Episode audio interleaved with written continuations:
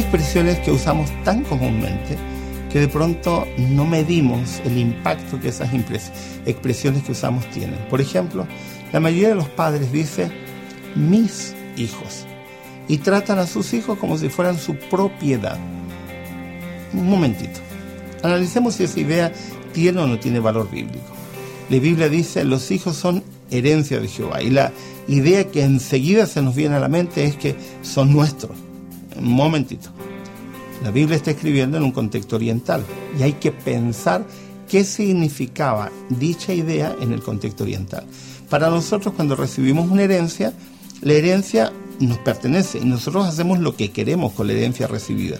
Pero ese es un concepto romano. En el contexto oriental es muy distinto. Cuando alguien recibía una herencia, no le pertenecía. Tenía que administrar la herencia a nombre del que había fallecido. Por ejemplo, había mucha gente que le dejaba una herencia a su hermano. ¿Para qué? Para que administrara su herencia y siguiera alimentando a su familia, a sus hijos y alimentar y los criara de tal forma que hasta que el hijo mayor creciera se hiciera cargo de la herencia del padre. Es decir, la herencia en el contexto bíblico no tiene que ver con el concepto occidental de recibir algo y manejarlo a mi antojo. Tiene que recibir, tiene que ver con administrar. Yo recibo algo, pero no porque soy dueño, recibo algo para administrarlo y como lo administro tengo que dar cuenta. Por eso que en la Biblia aparece otro versículo donde se nos dice que algún día tendremos que dar cuenta por los hijos que hemos recibido. Eso significa que desde la perspectiva estrictamente bíblica, los hijos no nos pertenecen. Somos administradores, que son los hijos entonces desde la perspectiva bíblica. Los hijos digamos que son agregados, benditos al matrimonio. Dios nos ha dado la bendición de tener hijos. Sin embargo, los hijos no nos pertenecen. Los hijos vienen para irse, pasan por nuestro hogar para formar su propio hogar. Evidentemente estaremos vinculados con ellos siempre porque no se es padre mientras los hijos están en casa. Somos padres siempre y siempre vamos a estar ligados a ellos de una forma u otra. No obstante, los hijos son pasajeros. Yo suelo decir que los hijos son visitas que vienen por 18 años, hay algunos que se quedan más años, a veces más de la cuenta, pero lo, normal es que vengan por un periodo y luego partan a sus estudios, a su crecimiento como individuos y a formar sus propias familias para haber aprendido, después de haber sido enseñados, de haber sido educados, de haber sido formados con los modelos que le hemos transmitido.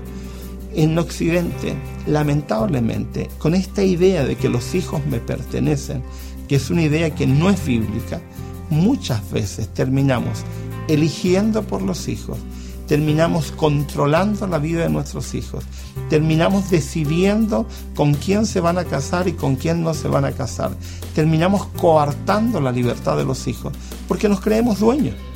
Distinto es cuando yo entiendo que soy administrador de algo que tengo que dar cuenta, en este caso de alguien con el cual tengo que presentarme y decir qué es lo que he hecho, y eso significa mirar las cosas diferentes.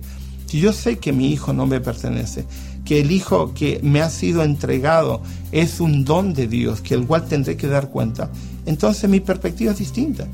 Si yo tengo que dar cuenta, entonces tengo que meditar bien qué voy a hacer, cómo lo voy a hacer. No puedo coartar a los hijos, no puedo decidir por ellos. Es claro, cuando son pequeños, sí puedo, pero cuando son adolescentes y son jóvenes, un momentito, hay que tener cuidado porque si yo elijo por ello, provoco generalmente el efecto contrario, gente frustrada, gente amargada o finalmente gente rebelde porque se rebelan frente a imposiciones que no son correctas. Fíjense que Dios no elige por nosotros, porque es nuestro Padre. Dios nos Dios respeta nuestra individualidad y nuestras elecciones. Y ese es el modelo que la Biblia ha transmitido en relación con los padres. Los hijos son agregados, benditos, porque los hijos son hermosos. El mejor don que yo he recibido en mi vida, aparte de mi esposa, ha sido mis hijos. Pero los hijos yo sé que son, son míos, son, van de paso, eh, están allí para formarme, para que lo forme, para vivir lo que Dios ha esperado que vivamos, pero no me pertenecen. Nadie puede ser dueño de una persona, eso se llama esclavitud. Así que los hijos son un agregado bendito al matrimonio. Cuando lo entendamos y lo vivamos, entonces podremos ser padres de acuerdo al modelo de Dios.